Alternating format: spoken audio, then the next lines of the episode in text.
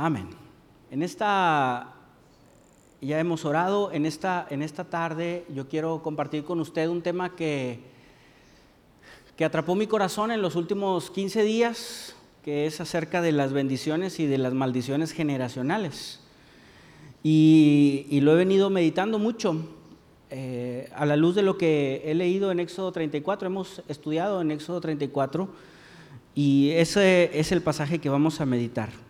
Antes de eso, pues obviamente por mi formación profesional o de, formación, dicen algunos también, he tenido la oportunidad de leer artículos sobre desarrollo económico.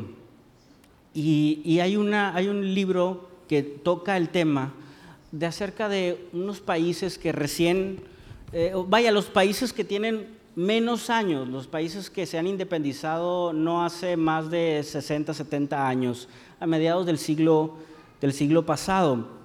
Y un par de economistas, uno de apellido Miguel, Eduard Miguel, eh, hacen una comparación entre la independencia de Corea del Sur, que fue en 1945, después de la rendición de, Japón en la Segunda Guerra Mundial, y la, y la independencia del país de Kenia, este país africano, y fue una independencia en 1963 de la colonia, eh, era una colonia británica.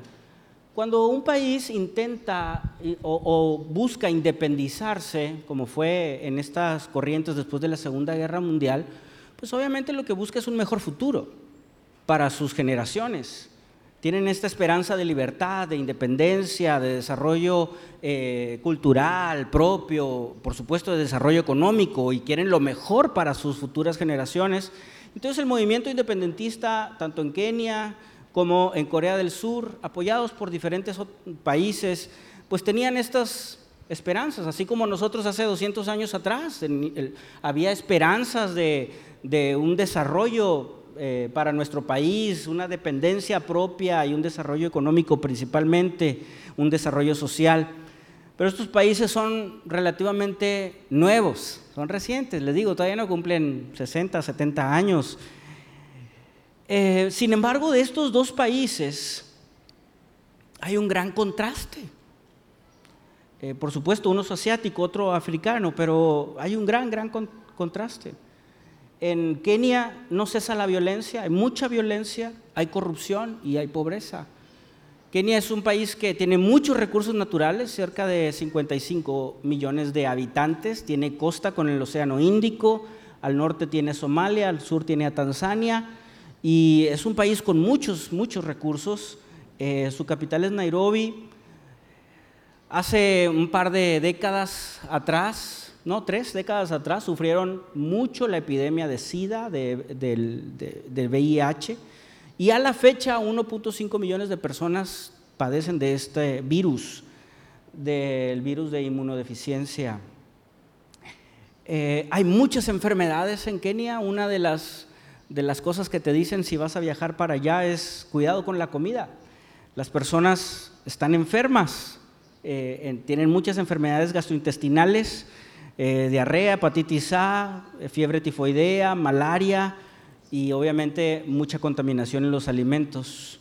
Tienen problemas de drogas, de tráfico de drogas hacia Europa, utilizando sus costas y también sus fronteras hacia el norte terrorismo, por supuesto, también, eh, y su PIB per cápita o su ingreso promedio per cápita es de 1.800 dólares.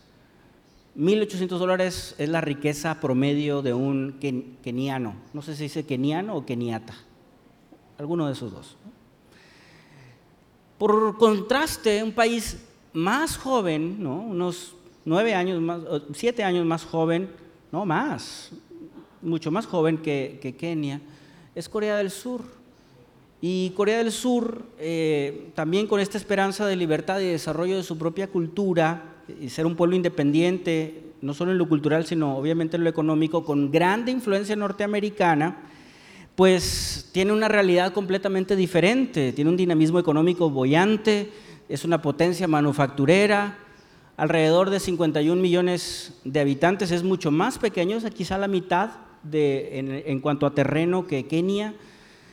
No tiene enfermedades, salvo el tema del COVID, y es uno de los países que mejor manejaron el tema de la pandemia, y su ingreso per cápita es de 31.500 dólares. Es el PIB per cápita de este país. Y para decir, tú dices, oye Jorge, ¿y cuál es el de México? ¿Estamos más cercanos a Kenia o a Corea del Sur? ¿Dónde cree usted? Nuestro PIB per cápita es alrededor de 8.3 mil dólares, o sea, 8.300 dólares al año es nuestro ingreso per cápita. Claro, somos un país con más habitantes, el doble, más del doble de habitantes, sin embargo, sí, nuestro PIB per cápita es menor. Ahora, si estas dos naciones son tan dispares y, relativamente son jóvenes, ¿qué es lo que, y buscaban un mejor futuro, qué es lo que pasó? ¿Por qué los países se independizan, buscan un mejor futuro? ¿Qué pasa? ¿Por qué no lo logran? Porque eh, este mejor futuro es para las siguientes generaciones. Y bueno, mucho tiene que ver por lo que se hace y se deja de hacer hacia, hacia más adelante. Se hace... Eh, eh, por ejemplo, Kenia eh, tuvo su primer presidente en el 63, cuando se independizan, y no tiene otro presidente hasta que fallece en el 78 y después se queda el vicepresidente y después hacen una modificación a su constitución, se queda un solo partido, total, problemas políticos por todas partes. Eh, mucha, mucha violencia. Y entonces lo que hacen y dejan de hacer limita, cuarta el futuro eh, de las siguientes generaciones, de los siguientes eh, ciudadanos de ese país. Y, entonces sí, hermano, lo que se hace hoy tiene repercusión el día de mañana, lo que se hace o se deja de hacer. Problemas como la corrupción principalmente y la violencia. Y estos ejemplos se dan en todo el mundo. Eh, Kenia tan solo es un ejemplo de muchos países africanos. En general, todo el continente africano es un continente pobre. El país que más sobresale de este continente es Sudáfrica, pero más allá de eso, aunque la gran mayoría del continente fue una colonia británica, pues es un continente realmente, realmente pobre. Yo no sé, ¿verdad?, si bíblicamente tenga que ver el hecho de que, de que son los hijos de Cam, aquel que vio en su embriaguez y desnudez, y, algunos comentaristas dicen que abusó de Noé y Noé lo maldijo. Y entonces esos comentaristas y teólogos dicen que Cam es esta tribu que viaja hacia el sur y principalmente representa a los países africanos, porque muchas ayudas se envían a ese continente, son receptores de ayudas de los organismos internacionales, sin embargo, a la fecha no se ve un, repunte, un desarrollo en sus principales países o, ciudades. Lo mismo pasa con Latinoamérica, no estamos tan desarrollados. Eh, yo creo que si hoy vivimos aquí en Monterrey, pues eh, es, quizá una ciudad un tanto diferente a la realidad latinoamericana. Ah, en una ocasión eh, tuve la oportunidad de estudiar el desarrollo de, sociedades periféricas. Se, refiere a cómo se desarrollan los, pueblos que están en fronteras. Y por lo general los pueblos o las, ciudades que están cerca de fronteras de países desarrollados se desarrollan más. Y no solamente es el caso de México, lo mismo es el norte de Italia. Como está cerca de Suiza, el norte de Italia es más desarrollado que el sur de Italia. Igual que Barcelona, como está cerca de Francia, es más desarrollada que el resto de España, la, zona más pegada hacia Portugal. Eh, ¿Por qué le platico todo esto? Porque lo que se busca es un mejor futuro siempre para las siguientes generaciones. Y a veces no se obtiene porque se hacen o se dejan de hacer cosas. Yo siento que mucho tiene que ver con el tema de la estructura de creencias de las culturas y de las naciones. Y cuando estas creencias se oponen a, la palabra de Dios, limitan completamente su desarrollo. Qué increíble es cómo naciones que son pro judías, ¿verdad? O naciones eh, sí, pro judías, tienen un desarrollo económico eh, excepcional. El ejemplo de ello es Norteamérica. Gracias, hermana. Tiene 300 años de vida, nuestro vecino del norte, y es, es la potencia mundial. Y así también pasa con Europa y el norte de Europa. Y ellos tienen lo que le llaman sus founding fathers, ¿no? sus, sus padres de la patria, ¿no? así como nosotros tenemos nuestros padres de la patria, ellos también los tienen, pero la gran diferencia de ellos es que son eh, cristianos, bíblicos, pro eh, judíos, los mismos judíos que también son una nación, ¿cómo se le puede decir? no, tiene mucho, no tiene 100 años, tiene 74 años, los mismos judíos. Israel, pues, después de... Gracias, Reinaldo. Después de que se vuelve a nacer esta, esta, esta nación, eh, sus padres de la fe son, siguen siendo Abraham, Isaac y Jacob. Qué increíble, ¿verdad?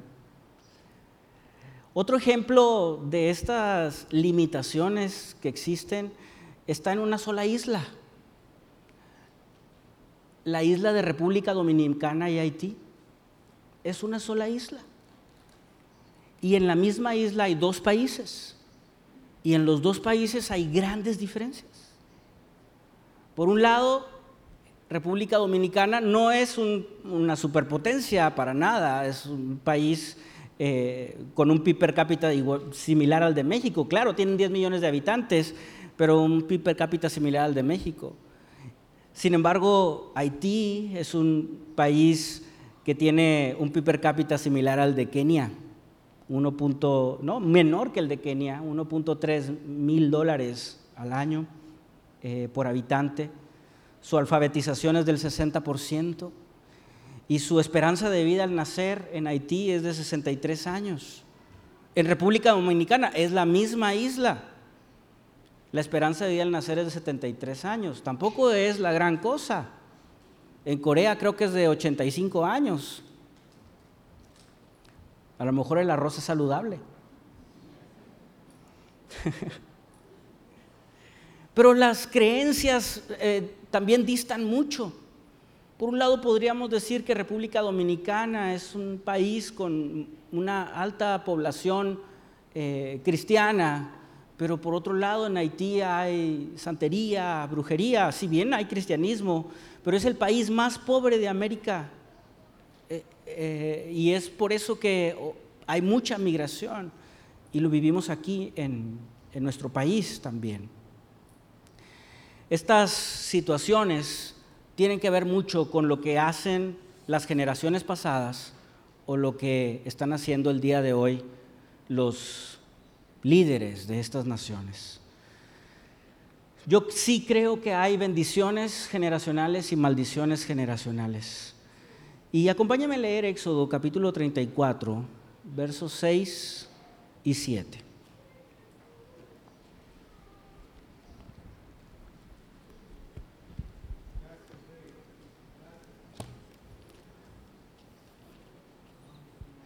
Dice así la palabra del Señor y pasando, eh, déjeme le doy el contexto. Recuerde que el pueblo pecó, transgredió el segundo mandamiento haciendo un becerro de oro. Y el, el protagonista de esto es Aarón. Y hacen el becerro de oro, baja Moisés, se enoja por esta transgresión, rompe las tablas, las primeritas. Y bueno, hay una exhortación allí intercede Moisés por el, por el, por el pueblo, no, el Señor detiene su ira, vuelve a llamar a Moisés, Moisés sube en la nube y está sube la montaña y está en una nube por allá, está solo, no puede subir nadie más por él. Y estando allí, Dios le revela su carácter.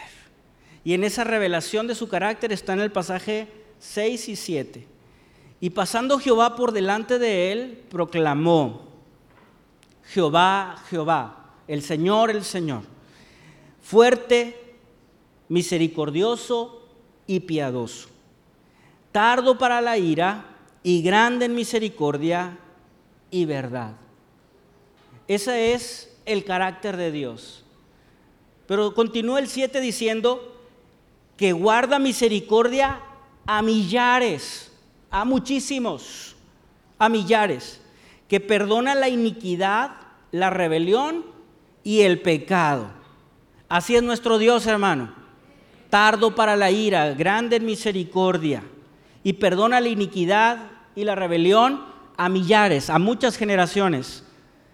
Pero hay una segunda parte porque Dios es justo y dice, y, que de ningún modo tendrá por inocente al malvado. Dios es justo, el que hace lo malo, hace lo malo y recibe su castigo. Que visita la iniquidad de los padres sobre los hijos y sobre los hijos de los hijos hasta la tercera y cuarta generación. Y si usted lee Éxodo capítulo 20, verso 4, donde Dios establece en el segundo mandamiento que no tengas ídolos delante de Él, dice lo mismo. Que todo aquel que tiene un ídolo delante de Dios, Dios, hay una maldición que trasciende generaciones, tercera y cuarta generación. En, esta, en estos dos versos está, está revelado el carácter de Dios. Y si bien por un lado, como, le, como leíamos ahorita, Dios es misericordioso y compasivo, es lento para enojarse. ¿Cuántos son lentos para enojarse?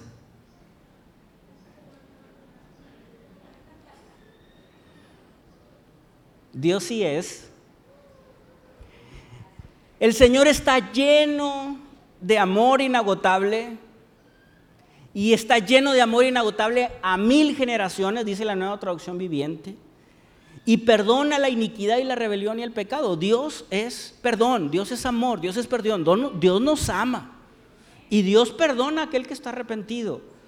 Pero también la segunda parte de este, de este pasaje nos, nos enseña y nos revela, nos muestra que Dios es justo. Y en esa justicia Dios no absuelve al culpable. Hay un pago por aquel que hace lo malo.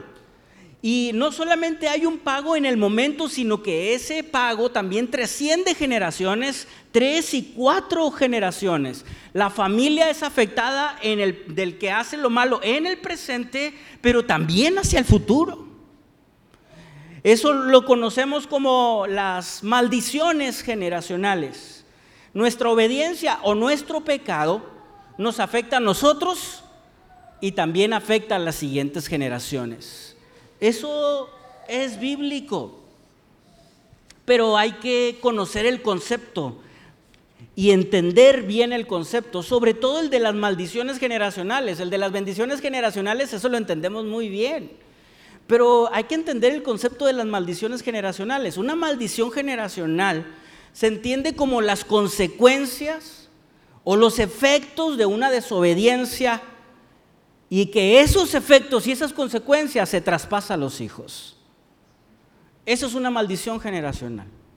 Dios es justo, pero ojo también, muy importante, Dios es bueno. No significa que los hijos tengan que pagar por los padres, significa que los hijos también tienen una oportunidad de cortar con una maldición generacional, si este es el caso. Y ahorita lo leeremos en el Nuevo Testamento. Dios es justo, pero si los hijos al ver la actitud, al ver las acciones o enfermedades o situaciones en su casa, en su ambiente, permanece en esa iniquidad, la, la maldición sigue y sigue generación tras generación. Algunos ejemplos de estas maldiciones generacionales son así, son actitudes, son adicciones o son enfermedades que heredamos de nuestros antepasados. Y si no las identificamos, pues podemos estar viviendo en ellas. Eh, y esto, hermano, no solamente está aquí en la Biblia, está avalado por la ciencia.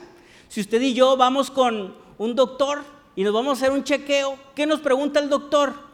¿Y tu papá también tenía esto? ¿Y tu mamá también tenía esto? ¿Y tu abuelito? ¿Y tu bisabuelito? Nos pregunta hacia atrás, ¿no es así?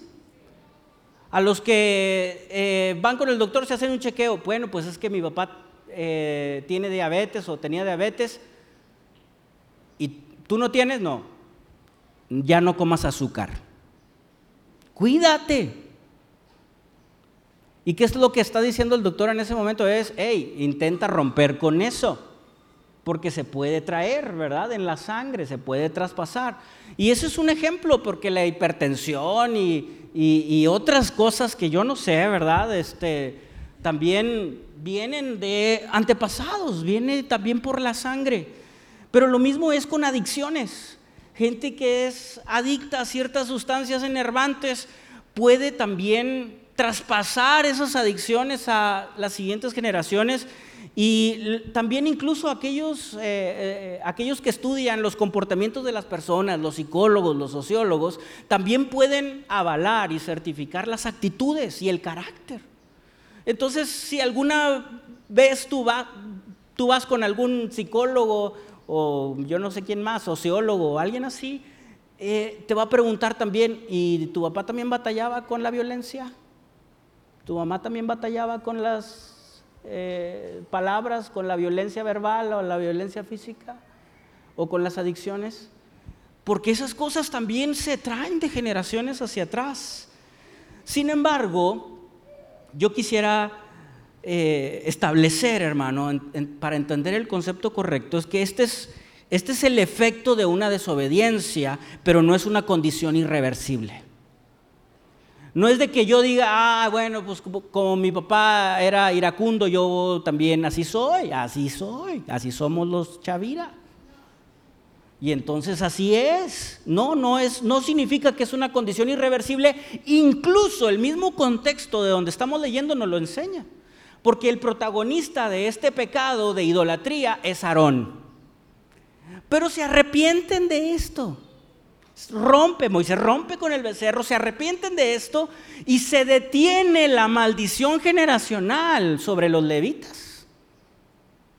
Entonces quiere decir que esto no, no, no es una condición irreversible. Por supuesto que se puede detener, porque Dios es benevolente y es perdonador de iniquidades por millares, por mil generaciones también. Si alguien es rebelde, a Dios, roba, miente, se intoxica, es infiel, es rijoso y lo toma como forma de vida, traerá consecuencias en el presente y su descendencia también se puede ver afectada. Es decir, las maldiciones generacionales son un principio de consecuencia, pero no es una sentencia. No es de que, bueno, si así fueron mis papás, pues así fueron mis abuelos, pues ya ni modo. No es una sentencia. Pero sí, cuidado, tenemos que observar bien. Ahora, no es una sentencia porque Cristo nos hace libres, amén. El ejemplo máximo de esto es Adán mismo. Porque por Adán, por un hombre, por la desobediencia de uno, vino una consecuencia. Esa es la muerte. Romanos capítulo 5, versículo 18 dice, así que como por la transgresión de uno, y ese uno se refiere a Adán, vino la condenación a todos los hombres, de la misma manera, por la justicia de uno, y ese uno es Cristo, vino a todos los hombres la justificación de vida. Porque así como la desobediencia de un hombre, o sea, Adán, los muchos fueron constituidos pecadores, así también por la obediencia de uno, o sea, de Cristo, los muchos serán constituidos justos por Jesucristo. Cristo es el que hace que se rompa toda maldición generacional. Ahora, ante este tipo de, temas, es muy importante tener la postura correcta. Cuidado porque sí, hay posturas equivocadas. Tengo una maldición generacional, esto es irreversible, esto es equivocado. Ya ni modo, ya no puedo hacer nada, así es mis abuelos y mis tatarabuelos. ¿Y qué le digo? Así soy de iracundo, mi abuelo era Pancho Villa. Pues ¿qué le digo? Así soy, revolucionario. ¿Qué le hago? Otra postura equivocada. Tengo una maldición generacional, háganme liberación. Si tú has venido a Cristo y lo confiesas como tu Señor y tu Salvador, el Señor te quita toda maldición generacional. Lo que necesitas es cambiar de actitud y cambiar tu carácter. Necesitas que el Señor haga la obra en tu vida, como ahorita lo voy a mencionar más adelante en unos consejos bíblicos. Pero eso de que hágame liberación y sí, vamos a hacerle liberación por la maldición generacional y ya sabe, ¿no? Rambo, saca la bazooka y todas esas y que, y que llore y que grite y que vomite y que toda la saliva salga. Ya vomitó, ya, ya expulsó la maldición generacional. Oiga, qué desorden. Lo voy a decir otra vez, qué desorden. Vomitó la cena de ayer. Porque eso causa confusión, hermano. Porque ya, ya, Dios me quitó mi, mi maldición generacional, ya vomité. Como el Gadareno, ¿no? El Gadareno no vomitó nada. Sí, vomitó ser, no, no vomitó nada. y luego de repente vuelves otra vez con tu mal carácter y con tu chisme y todo. Pues no te habían hecho liberación. Hasta vomitaste y todo.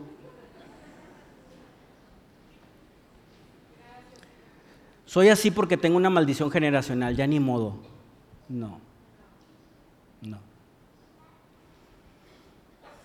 Todo es culpa de mi tatarabuelito.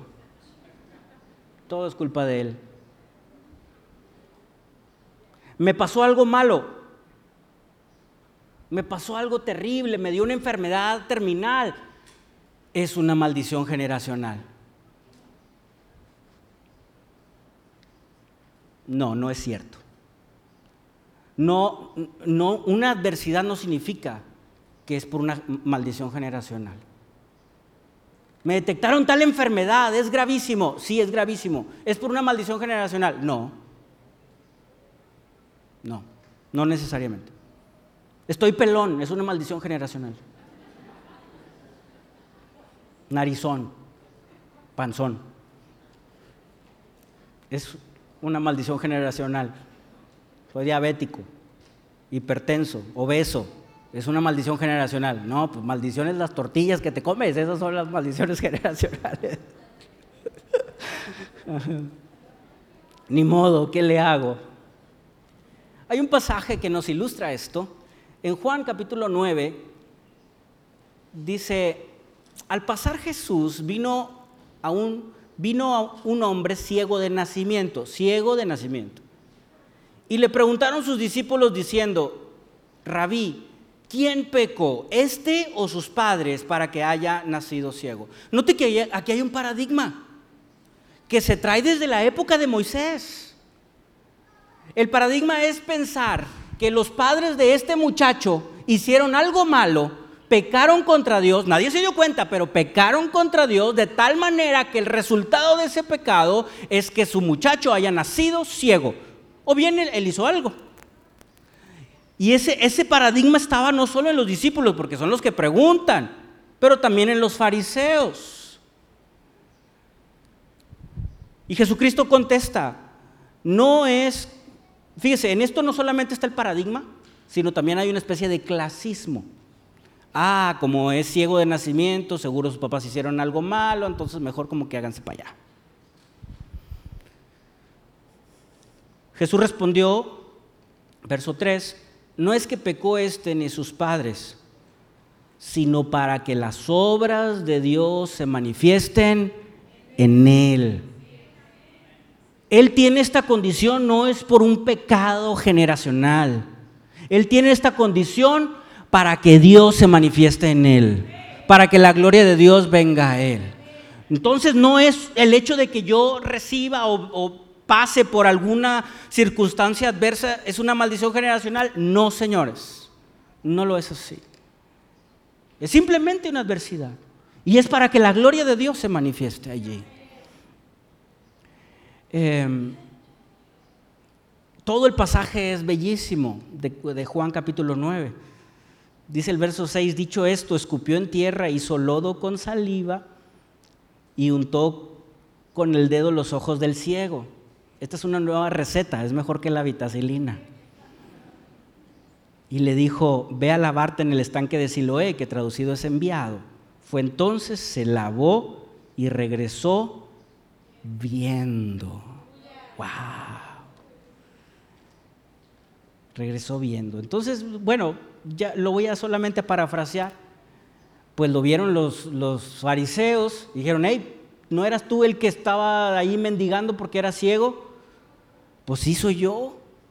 ¿Y por qué ves? Pues yo no sé. A ver, háblale a sus papás. Y ahí vienen los papás. Yo imagino que era un jovencito. A lo mejor recién es un, a lo mejor un adulto, pero está en la frontera. Y, y le hablan los papás, oye, ¿y por qué ve tu hijo? ¿Por qué ve? ¿Por qué ve? ¿Por qué, ¿Por qué anda viendo? Y los papás se intentan justificar porque estaban siendo amenazados de expulsarlos de la sinagoga. Ve cómo hay una especie de clasismo. Y, entonces los papás dicen, no, pues él ya está grande, ya es un adulto, pregúntale a él. Y le preguntan a él, oye, ¿por qué estás viendo? ¿Estás viendo? ¿No ves? Si ves y no estás viendo. Y él dice, mira, ¿saben qué? Yo no sé. Yo solo sé que antes era ciego y ahora veo. ¿Y quién es el que te hizo ver? Pues aquel. ¿Y quién es aquel? Pues yo creo que un profeta. No, pues ha de ser profeta del diablo. Pues yo no sé, yo solo sé que ahora veo. Y los acerca a Jesús, y luego lo expulsaron de la sinagoga por ver. Ahora resulta, ¿verdad, hermano? Y Jesús, dice el verso 35, yo Jesús que lo habían expulsado, y hallándole le dijo, ¿crees tú en el Hijo de Dios? Y él respondió, él, eh, eh, respondió él y dijo, ¿quién, ¿quién es, Señor, para que crea en él? Le dijo Jesús, pues le has visto. Ah, pues no, no, veía, le has visto. Y el que habla contigo, Él es. Y entonces él dijo, creo, Señor. Y le adoró. Qué bendición. En la Biblia hay muchos ejemplos de maldiciones y de bendiciones generacionales. Les decía ahorita desde Adán, pero entre Adán, eh, está la caída del hombre y si bien no había ley, la muerte estaba como consecuencia, sí había pecado, aunque no había ley, pero sí había pecado, dice Romanos 5, porque la consecuencia era la muerte. Y en los días de Noé, la violencia y la depravación era tal que Dios decide maldecir la tierra y destruirla, pero encontró gracia en los ojos de Noé. Y entonces la tierra es destruida y nadie creía nada. No, que va a llover, no, que se va a inundar. Y al final del día Dios destruye a la humanidad, pero salva a la familia de Noé porque encontró gracia en ellos. Después, capítulos más adelante, Génesis 12:13, Dios le dice a Abraham, 12:3, desde el 1, dice, sal de tu tierra, de tu parentela, a la tierra que yo te mostraré y el 12.3 dice, bendeciré a los que te bendijeren y a los que te maldijeren maldeciré. Y serán benditas en ti todas las familias de la tierra. Hasta hoy, hermano. Usted y yo, hasta hoy por la fe de Abraham. Y luego Abimelech como que quiso este, agarrar a Sara, por ahí esas, esas debilidades de Abraham. Y a pesar de las debilidades de Abraham, de esa mentira de Abraham de que era su hermana, porque Dios es tardo para la ira, grande en misericordia y perdona la iniquidad. Tiene compasión de Sara y de Abraham, pero le dice a Abimelech, ni se te ocurra tocarla, ni se te ocurra. Y hubo esterilidad en ese reinado, hasta que Abimelech dice, oye Abraham, ¿por qué no me dijiste que era tu esposa? Pero pues como estaba bonita la ceñito, pues Abraham tuvo miedo lo mismo pasó con Lot. Lot y Sodoma. Y ahí estaba Lot con Sodoma y hasta sus hijas se involucraron, hicieron pacto con la gente de ahí mismo y fue destruida esta ciudad, fue maldita esta ciudad.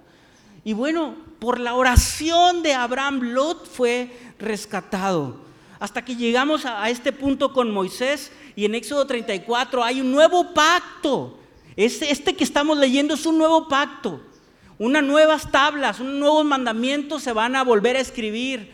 Y, lo está escribiendo Moisés, pero le dice el Señor, versos más adelante, no hagas alianzas con, la, con los amorreos y los jabuceos y todos esos. No hagas alianzas con ellos porque te van a sacar te van a quitar, te van a influir. No hagas alianzas con tales personas, con tales naciones. Así podríamos seguir con David. Y David es el dulce cantor de Israel. David es un joven conforme, es un rey conforme al corazón de Dios, pero pecó. Y en su pecado tuvo consecuencia. Y su consecuencia fue un arrepentimiento completo, total, hermano, un arrepentimiento en el piso. El Salmo 51 lo narra así, un arrepentimiento, un señalamiento por, parte de Natán directo, tú eres ese hombre. Y en ese señalamiento se arrepiente completamente, paga el precio de su arrepentimiento, pero la consecuencia está. Y esa consecuencia lo lleva también al luto, porque ese pequeñito fallece. Y si bien es un hombre con muchas eh, virtudes y también un hombre con grandes victorias en lo militar, en lo familiar, en realidad no podemos decir cosas muy halagüeñas de David. En lo familiar, un medio hermano violó a otra media hermana y otro lo quería matar, uno de sus hijos quería su trono. Total, hermano, un problema. Hasta que llega Salomón. David tenía una buena intención de hacer un templo después de traer el arca, pero Dios le dice, tú no, pero tu hijo sí. Salomón tiene estos buenos momentos con el Señor, pídeme lo que quieras, pide sabiduría, fue sabio desde el momento. Pero después Salomón dejó las cosas de Dios, porque se unió a mujeres, 700 esposas, 300 concubinas, mil suegras, imagínense nada más. Terrible. Por eso Eclesiastés, todo es vanidad, todo es vanidad. y, y en esa situación también llega su hijo Roboam, se divide el reino. Es poco inteligente Roboam para conducir a la nación y en lugar de tomar el consejo de los ancianos, toma el consejo de sus contemporáneos, se divide el reino y después de ahí usted y yo encontramos reyes que hicieron lo bueno delante de Dios y reyes que hicieron lo malo delante de Dios. Y vino un rey malo tras otro malo, tras otro malo, hasta que Dios levantaba un rey que hizo lo bueno delante de los ojos de Dios y otra vez otro malo y otro malo y así sucedieron cautividades, porque sí, las maldiciones generacionales sí se transmiten, como las bendiciones también. Este pasaje dice hasta la cuarta generación. Yo hice un intento de gráfica, no sé si se pueda mostrar ahí, de cuatro generaciones.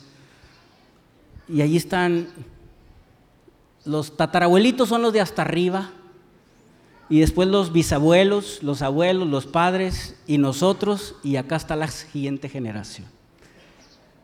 Si me permite explicarlo, aunque es muy evidente, ¿no? Pero supongamos que aquí estamos Karen y yo, y acá está Jorgito y Sofía, y acá arriba pues está Jorge y Cruzita, y también Héctor y Meli, y arriba está Lino y Ceci, ¿y quién más? Y Polo y Leonor y, y Antonio y Meli. Antonio y Meli y Héctor y Gela. Y ya arriba ya no sé, hermano. Bueno, yo anoté aquí, los papás de mi abuelo Lino son Romana y Dionisio. Y los papás de mi abuela Ceci es Paula y Víctor. Y Karen me dijo de una bisabuela que se llama Panchita. No sabemos por, dónde está, pero está en uno de esos, allí. Esas son cuatro generaciones. Todos la tenemos, un árbol generacional así, todos lo tenemos. Y hoy podemos ser el resultado de lo que ha sucedido en el pasado. Porque lo que se siembra se cosecha. Gálatas 6, 7 al 10 dice, no te engañes, Dios no puede ser burlado. Todo lo que el hombre sembrare, eso también segará. Porque el que siembra para su carne, de la carne segará corrupción. Mas el que siembra para el espíritu, del espíritu segará vida eterna. Y dice el verso 9, no nos cansemos de hacer, pues de hacer bien, porque a su tiempo segaremos si no desmayamos. Es decir, que hay cansancio en esto, sí hay cansancio en hacer el bien. Así que según tengamos oportunidad, hagamos bien a todos, mayormente a los de la familia de la fe. Ahora, quizá, seguramente en nuestro árbol genealógico, ahí atrás, eh, hacia arriba o hacia atrás en los años, eh, seguramente tenemos antepasados que no fueron perfectos. Seguramente hubo antepasados con muchos problemas. A lo mejor hubo antepasados con incredulidad, con corrupción, con abuso, con alcoholismo, con violencia física o con violencia verbal, antepasados con chismes, antepasados con engaños, promiscuidades, antepasados con mal carácter, antepasados perezosos, antepasados drogadictos o que se dañaban, dañaban su salud, su cuerpo, que estafaban, que robaban en sus negocios o en sus trabajos, o a lo mejor hubo separaciones o egoísmo. Y no nos damos cuenta que ese tipo y ese cúmulo de situaciones afectan estas generaciones. Tanto afectan en el momento como afectan las siguientes generaciones. Si usted y yo no estamos atentos a estas situaciones. Debemos de prender nuestras lámparas para tener entendimiento. No sea que alguna maldición eh, esté por allí, algún comportamiento, alguna actitud esté por allí de nuestros antepasados y no nos estemos dando cuenta. Le digo, si es que mis antepasados eran chismosos, pues yo soy chismoso. Mis antepasados era Doroteo Arango, yo soy revolucionario. Si mis antepasados eran así o asado y entonces yo soy así. No, no, no me doy cuenta. Sin embargo, a pesar de que todo esto pueda suceder, en nuestras generaciones hacia atrás, hoy tenemos tú y yo la elección de comenzar una nueva generación de bendición. Hoy la tenemos, porque la decisión de la maldición generacional no está en Dios, está en nosotros. Deuteronomio capítulo 30 dice así, verso 15, mira, yo he puesto delante de ti hoy la vida y el bien, la muerte y el mal. Porque yo te mando hoy que ames al Señor Jehová tu Dios, que andes en sus caminos y guardes sus mandamientos y sus estatutos y sus decretos para que vivas y seas multiplicado.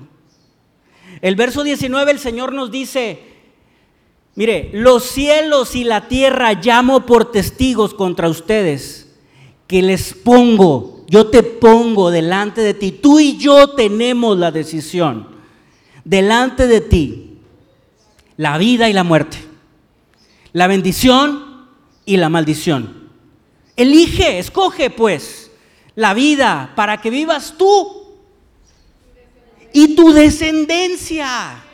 Elige el bien, elige la vida, elige la obediencia, no solamente por la vida en abundancia del día de hoy, no solamente por tu salvación, sino por tu descendencia. Mire, por eso Pablo le dice al carcelero de Filipos, cree en el Señor Jesucristo, serás salvo tú y toda tu casa. Y esa promesa no, no, significa que ya estaban aceptando a Cristo los de su casa, significa que por el testimonio del propio carcelero iba a impactar a su familia de tal manera que iban a creer en Jesucristo. Y así iba a continuar esa bendición. Gloria a Dios porque hemos elegido la vida. Y gloria a Dios porque nuestros antepasados han elegido la vida. Hoy somos el resultado de las bendiciones de nuestros antepasados. ¿O no? Quizá hoy tenemos bendiciones por las cuales no trabajamos. Yo, yo le soy sincero, yo le doy gracias a Dios porque Dios me ha bendecido. Y me Dios me ha bendecido quizá con cosas por las cuales yo no me he esforzado.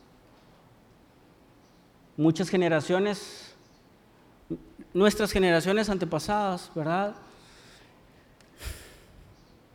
No tenían techo, no tenían casa, no tenían las comodidades que hoy tenemos. Si hoy tenemos techo, alimento y vestido, debemos darle gracias a Dios. Porque algo han hecho nuestros antepasados para que hoy tengamos techo, alimento y vestido. Si hoy tenemos salud y energía, debemos de darle gracias a Dios. Mire, los que somos de los 70s, 80s y por ahí, debemos de darle gracias a Dios porque nuestros papás nos llevaban a vacunar y no nos dio ni paperas, ni sarampión, o a lo mejor sí, pero ya está erradicado. A los de, los de hoy les da una gripa y hermano se muere. Y a nosotros nos alimentaron con leche de la conazupo, oiga. Y nuestros papás se esforzaron por caminar hasta la conazupo con botes de leche.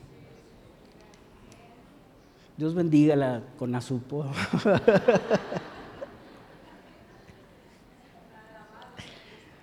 Si hoy tenemos estudios o negocios es porque algo bueno hicieron nuestros antepasados. Si hoy tenemos una fe viva en Jesucristo, es por el testimonio que vemos de nuestros antepasados. Y esto nos compromete. Nos compromete porque nos dejaron un piso más alto. Oiga, sin internet, sin luz, sin climas, sin sonido y proclamaban a Jesucristo. Y esto nos compromete a ti y a mí con mayor razón. Tenemos sonido, climas y todo. ¿Qué más queremos? Nos compromete, nos compromete.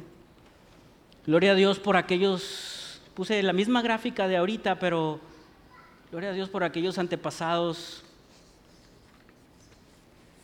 que son nuestros tatarabuelos, pero tenían una fe inamovible. Mi papá me decía que, que la línea de la bendición viene por una de las tías de su mamá, la tía Pacha, Bonifacia.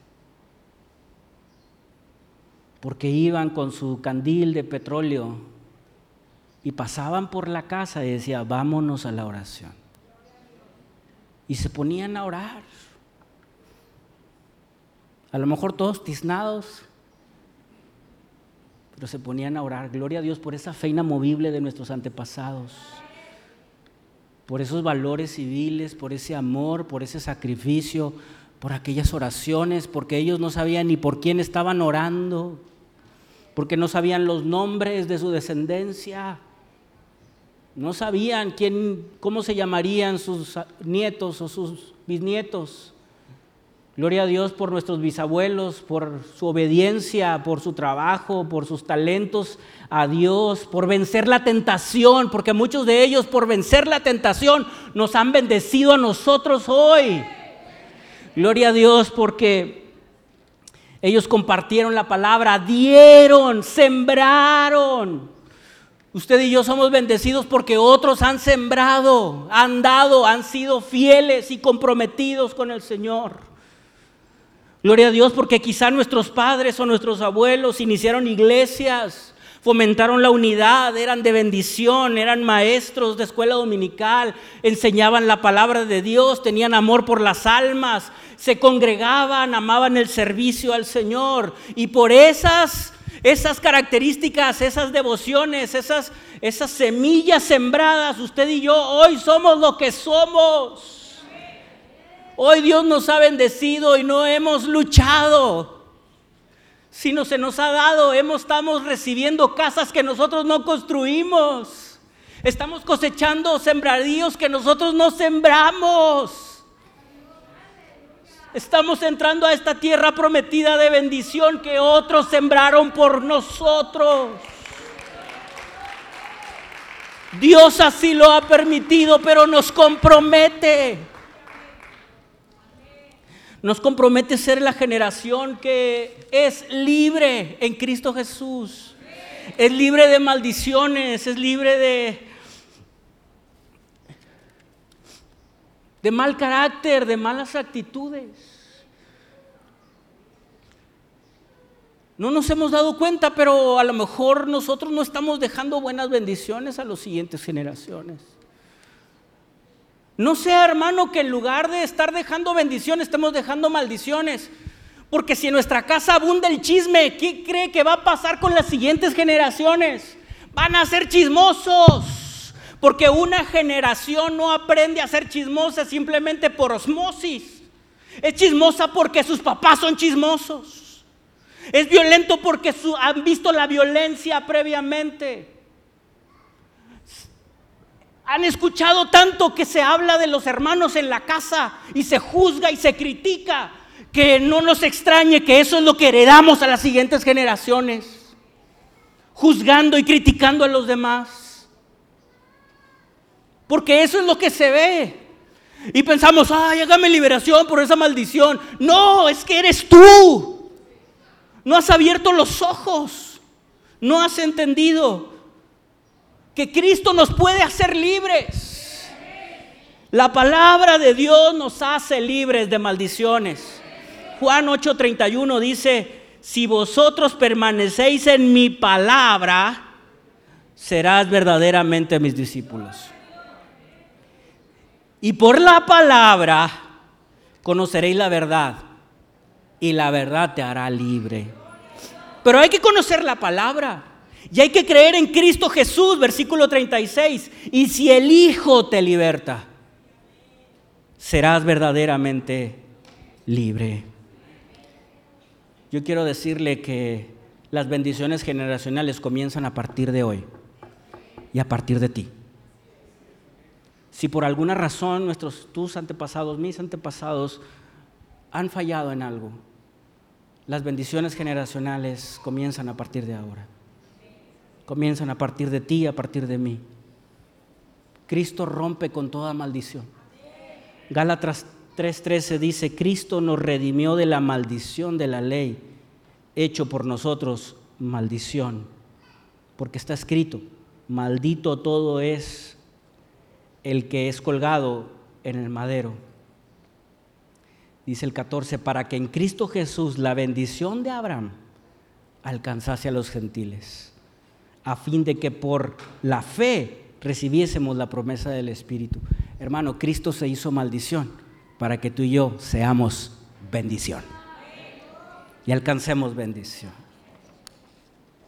Y yo le quiero compartir ocho consejos súper prácticos para romper con maldiciones y comenzar bendiciones generacionales. Ocho consejos. Número uno, examinémonos. Examinémonos. Empecemos por ahí. Tú vas a ir al doctor y el doctor lo primero que te dice, tráeme exámenes. Tráeme, no, análisis. Tráete unos análisis. Para los que dicen análisis, es análisis, hermano. Pero está bien análisis. Salmo 139, versículo 23 y 24, dice el salmista, examíname, oh Dios, y conoce mi corazón. Pruébame y conoce mis pensamientos y ve si hay en mí camino de perversidad y guíame por el camino eterno. Señor, examíname. Hagámonos unos análisis, hermano. No sea que haya algo que salga por ahí. Altos niveles de juicio, altos niveles de crítica, altos niveles de mal carácter, altos niveles, yo no sé de qué, de malos pensamientos. Consejo super práctico número dos. Observemos nuestros caminos. Oiga, a veces andamos como el hámster en la ruedita. Ni nos damos cuenta, nos nomás damos... Yo creo que hay momento de detenernos y pensar en los caminos que estamos caminando. ¿qué estamos haciendo? ¿Cómo lo estamos haciendo? Proverbios 4:26 dice, examina la senda de tus pies y todos tus caminos sean rectos. Examina por dónde has caminado, por dónde estás transitando, con quién te estás juntando, qué estás hablando y qué estás haciendo. Examina tu senda. Yo siento que a veces hay que pensar en lo que pensamos meditar en qué estamos meditando, detenernos para pensar en lo que pensamos y preguntarnos por qué pensamos lo que pensamos. Número tres, preguntemos por las sendas antiguas.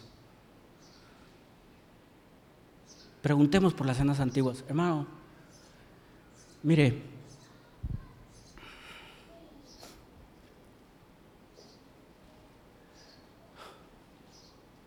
Antes de ir con el psicólogo millennial, centillennial, para pedirle un consejo sobre el matrimonio, sobre cómo criar a los hijos, mejor pregúntale a tu abuelita, que supo sostener un matrimonio de 60 años, criar a quién sabe cuántos hijos y a quién sabe cuántos nietos. Preguntemos por las sendas antiguas, porque hoy hay ideas nuevas, muy humanistas, muy innovadoras, y a la fecha no han funcionado. Pero busquemos las sendas antiguas. Y esto fue lo que el profeta Jeremías le dijo al pueblo de Israel, cuando se habían apartado de Dios y había llegado un juicio. A ver, señores de Israel, capítulo 6 de Jeremías, verso 16, así dice el Señor, paraos en los caminos y mirad y pregunta por las sendas antiguas. Oye, ¿cómo se hace? ¿Cómo se hacía? ¿Cómo le hacían antes? ¿Cómo oraban? ¿Cómo iban a la oración? ¿Cómo estudiaban? ¿Cómo leían la Biblia? ¿Cómo se relacionaban unos a otros? ¿Cómo se perdonaban? Pregunta por las sendas antiguas. ¿Cuál sea el buen camino? Y entonces cuando te diga esa es persona de experiencia bíblica, camina por él. Anda por él y hallaréis descanso para tu alma. Porque el psicólogo centinelial, con todo respeto, no te trae descanso para tu alma. Pero por eso el libro de Tito, la epístola de Tito, dice a las diaconisas, pregúntenles a ellas, pregúntenle a esas mujeres y les dice también a esas mujeres, a esas diaconisas, a esas ancianas, enseñen a las jóvenes, muéstrenles a ellas. Las sendas antiguas, hermano, son las sendas correctas, seguras, déjeme decirlo así. Número cuatro, conoce la Biblia y que sea un espejo de, de tu diario caminar. Oseas, dice Oseas 4:6, mi pueblo fue destruido porque le faltó conocimiento. ¿Sabe por qué erramos? ¿Y por qué heredamos malas cosas a, a nuestras siguientes generaciones? Por ignorantes.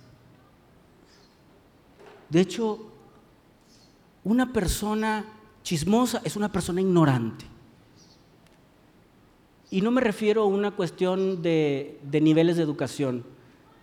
Porque hay personas que a lo mejor no tienen muchos grados en su educación secular, pero es gente muy educada, muy fina en su conversación, muy correcta. A lo mejor no tiene las palabras más elocuentes, pero es educada. Y una persona educada no habla de otros.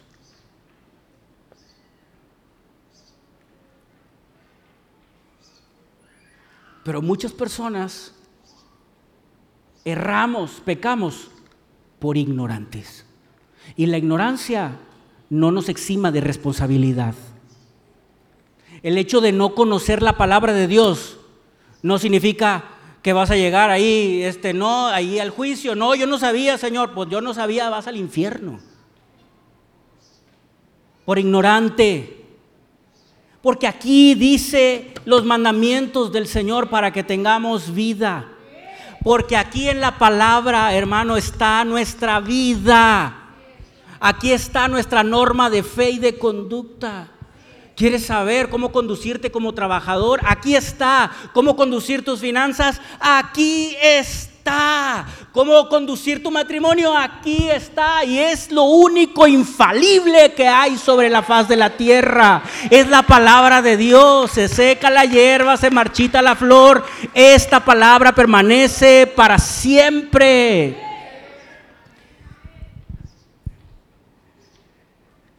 Y cuando entendamos, leamos, aprendamos y meditemos en la palabra de Dios, erraremos menos. Santiago 1, 23 al 25 dice, porque si alguno es oidor de la palabra, pero no hacedor de ella, este es semejante al hombre que se considera en un espejo su rostro natural, porque él se considera a sí mismo y se va, y luego se olvida de cómo era. ¿Cómo dijo el maestro escuela dominical que dijo, que dijo, que me dijo, que nos enseñó? ¿Cómo dijo el pastor que dijo que dijera que dijo? ¿Cómo dijo que qué? Que, ¿Cómo? ¿Qué dice la Biblia?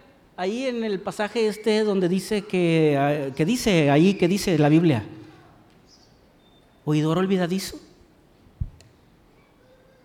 Porque el que se considera a sí mismo y se va, se olvida cómo era, más el que mira atentamente en la perfecta ley, la de la libertad, y, preserva, y se preserva en ella, no siendo oidor olvidadizo, sino hacedor de obra, este será bienaventurado,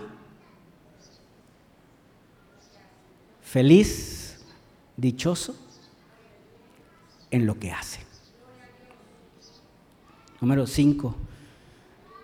Pregúntales a tus, a tus antepasados. Job capítulo 8, versos verso 8.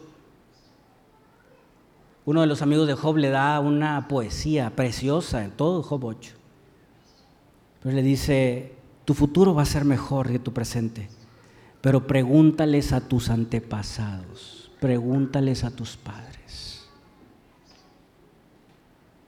Sabe, yo creo que a veces tenemos que tener algunas conversaciones con nuestros papás, si los tenemos, o nuestros abuelos Oye, ¿y cómo era mi abuelita? ¿Y cómo era mi abuelito?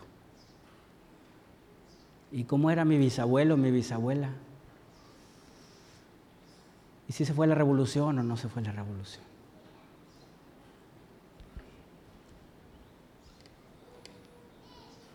Yo me acuerdo de mi abuelo Polo. Algunos se acordarán de él. ¿Se acuerdan algunos? Sí. Tuve oportunidad de conversar con él. Muchas veces, por supuesto. Me platicaba de la revolución. Él estaba muchacho, pero un hombre de mucha oración, un hombre de mucha fe, muy trabajador, muy valiente. Una vez agarró una gallina y le hizo así y ya comimos pollo.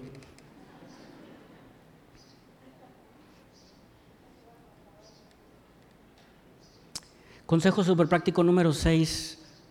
Hemos venido a Cristo y está muy bien. Cristo rompe las cadenas, dice ese viejo canto, por supuesto.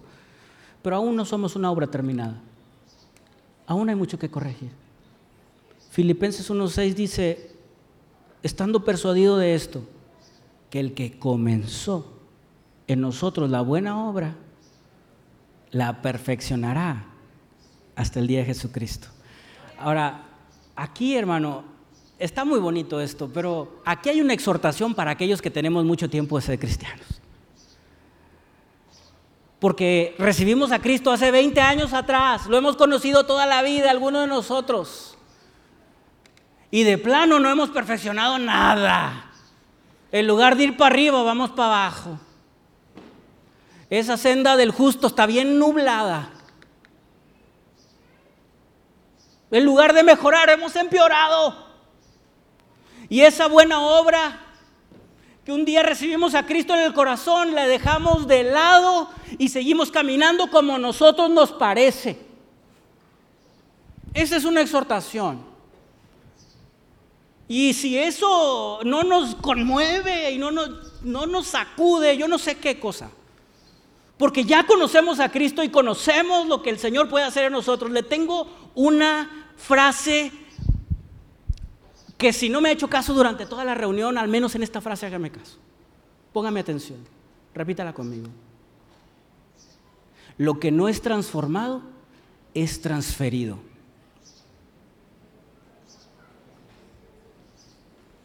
Lo que no es transformado es transferido.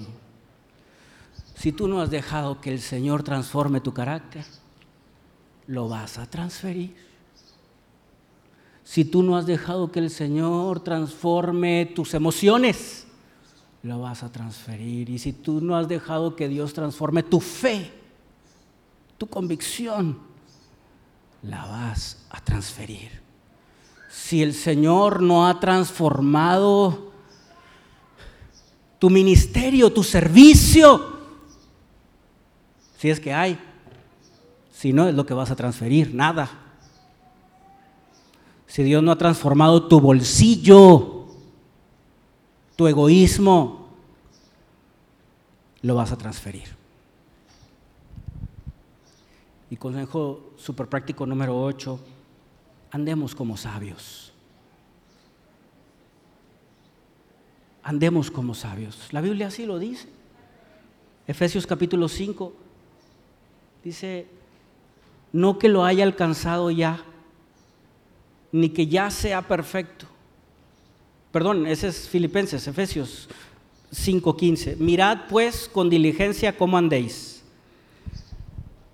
no como necios. Mire, otra palabra para necios es tontos. No como necios, sino como sabios. ¿Cómo? ¿Cómo es como sabios? Aprovechando bien el tiempo, porque los días son malos. Por tanto, no seas insensato, sino sé entendido de cuál sea la voluntad del Señor. Oiga, algunos a veces nos hacemos la pregunta, es que yo no sé cuál es la voluntad de Dios. Esa es una de las preguntas más obvias, hermano. Más obvias. No sé cuál sea la voluntad de Dios. No sé si congregarme es la voluntad de Dios. No sé si orar es la voluntad de Dios. No sé si servir es la voluntad de Dios. No sé si dar es la voluntad de Dios. No sé si hacer esta tranza es la voluntad de Dios. No sé si andar con este muchacho que es medio satánico es la voluntad de Dios.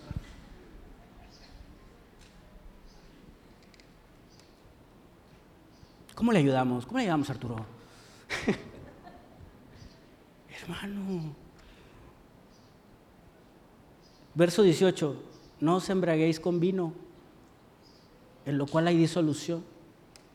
Antes bien, sed llenos del Espíritu, hablando entre vosotros salmos, himnos, cánticos espirituales. ¿Te acuerdas de este canto, Jorge? ¿Te acuerdas de este, de este, verso? ¿Te acuerdas de esta reunión? ¿Te acuerdas de este pasaje? ¿Te acuerdas de este perdón? ¿Te acuerdas de este amor? ¿Te acuerdas de este, de este, de este testimonio? ¿Te acuerdas de este milagro? ¿Te acuerdas de esto que hizo el Señor? Cantando y alabando al Señor en nuestros corazones, dando siempre gracias a Dios por todo, al Dios y Padre, en el nombre de nuestro Señor Jesucristo. Esto es ser como sabios, hermano. Y si así caminamos, bendiciones celestiales heredaremos a las siguientes generaciones. Por último, dejemos bendiciones divinas a las siguientes generaciones. Es bueno que a las siguientes generaciones les dejemos bienes. Eso es muy bueno, muy bueno. Pero algo más importante es que dejemos bendiciones divinas. ¿Y sabe cómo dejamos bendiciones divinas. Ahí hay un arbolito que intenté dibujar. No soy muy bueno para esto. Le pido una disculpa. No sé si se puede, no se puede proyectar. Ah, es que no soy muy bueno para esto. Pero para dejar bendiciones divinas debemos ser como árboles. Y ese árbol tenga buenas raíces La raíz más importante es fe en Cristo Jesús, arrepentimiento.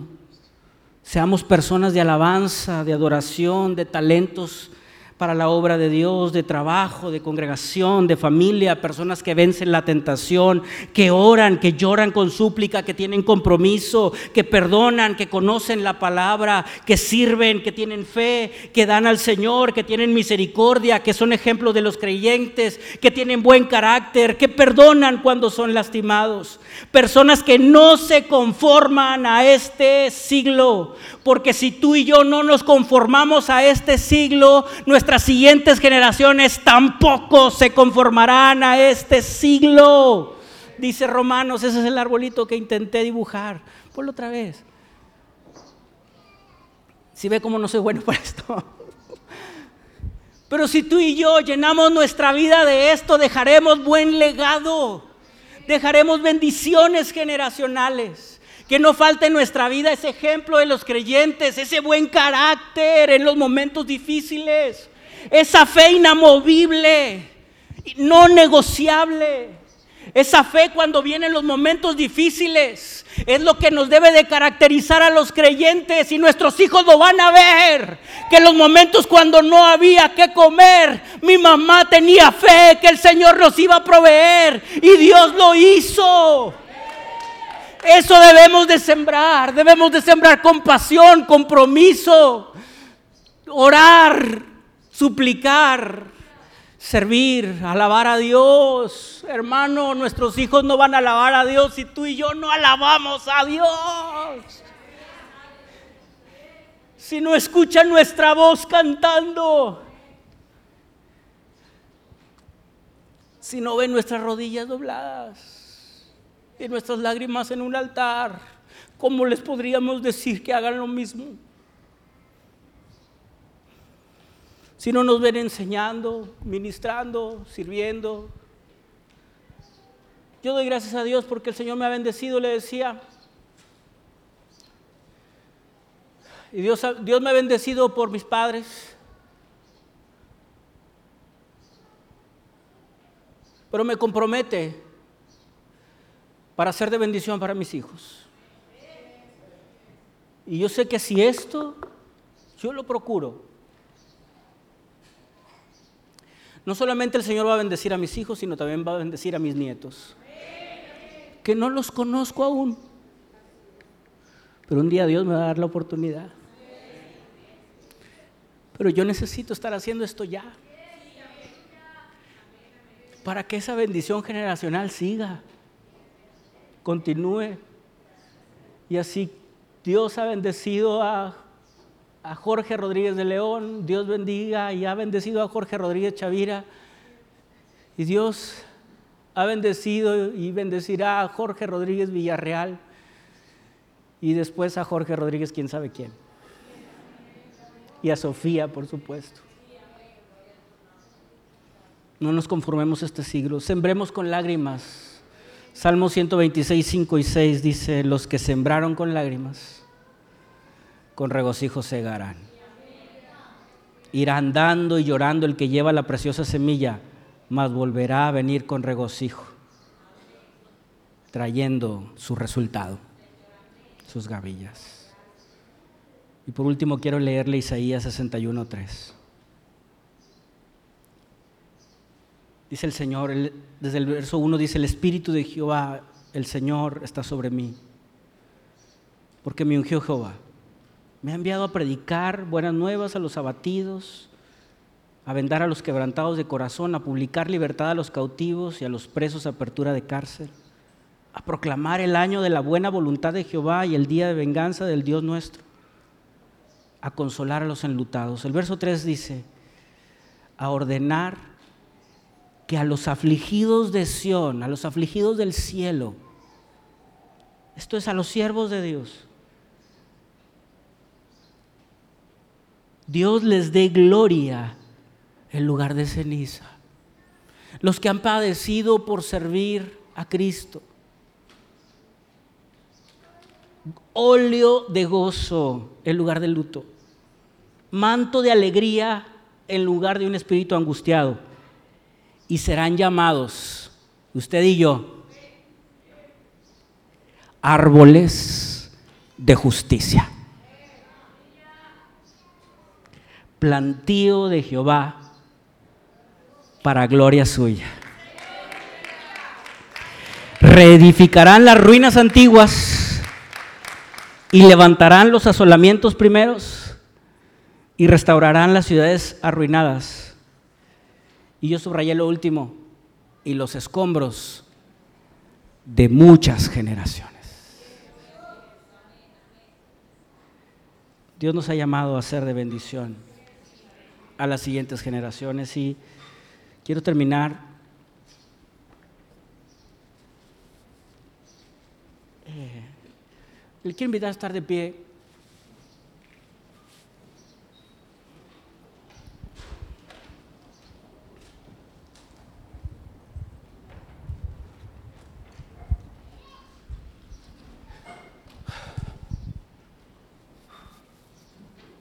Ya es tarde, yo lo sé.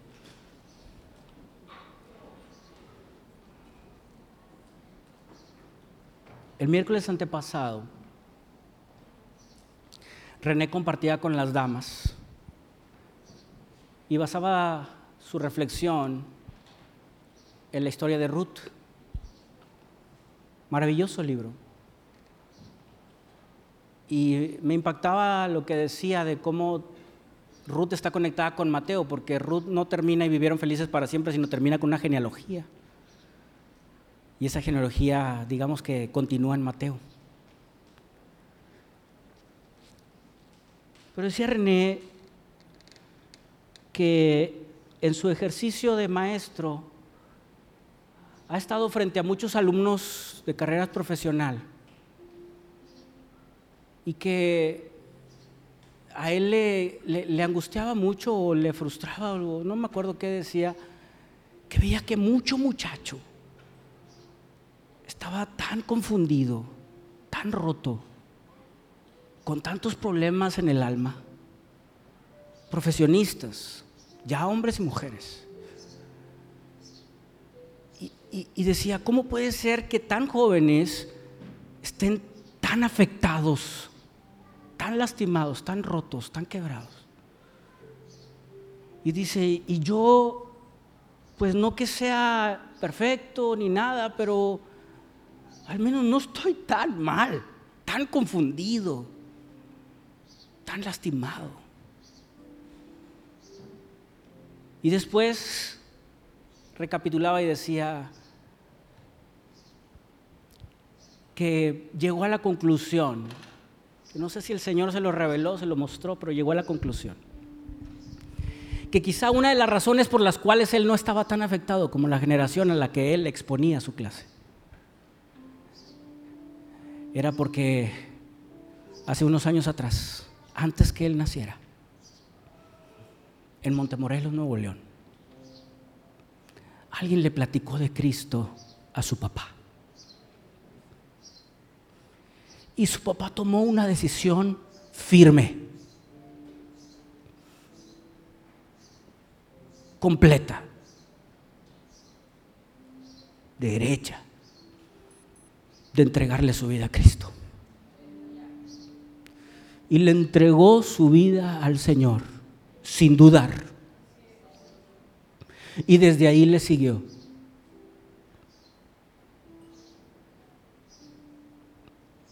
El resto es historia. El resto es que la bendición llegó.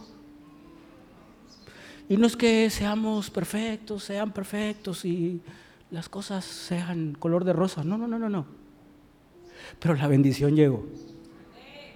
A las siguientes generaciones y a las siguientes generaciones y a las siguientes generaciones. Yo no sé qué generación de cristianos seas tú. Pero quizá tú no le has entregado tu vida a Cristo y tú vas a ser la primera generación de cristianos de tu familia. Quiero decirte que la bendición de Dios está por comenzar en los años, desde hoy y los años por venir. Que si crees en, el Señor Jesucristo, serás salvo tú y toda tu casa. y estas bendiciones vendrán sobre ti y tu descendencia. Y si tú no has recibido a Cristo, hoy, este día 29 de mayo, es el día perfecto para tomar una decisión firme, confiada, segura, decidida, de seguir a Cristo y no volver atrás. De entregarle tu vida a aquel que te la dio. De servirle, de obedecerle y la bendición de Dios como añadidura llegará sobre ti tu descendencia. ¿Te gustaría aceptar a Cristo hoy? Y si quizá tú eres un cristiano de segunda generación o de tercera generación como yo, yo quiero decirte que la, procuremos que la bendición de Dios continúe obedeciendo al Señor, siéndole fiel sembrando con lágrimas. Con regocijo cosecharemos.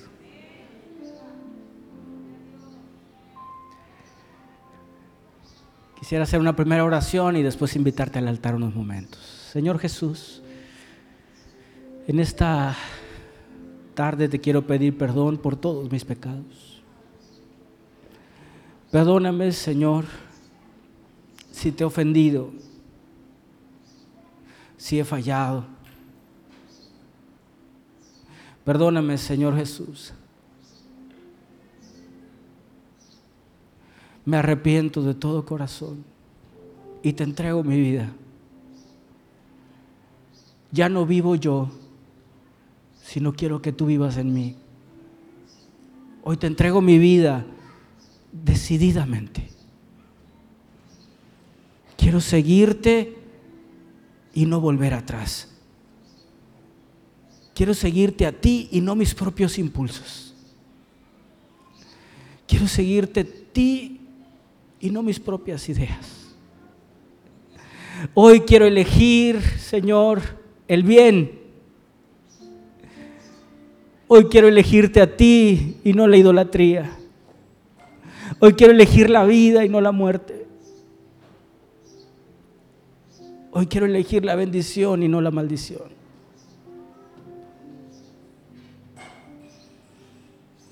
Te entrego mi vida, te entrego mis años. Comienza la buena obra en mí y perfeccionala. En el nombre de Jesús. Amén. Amén. Oremos unos minutitos.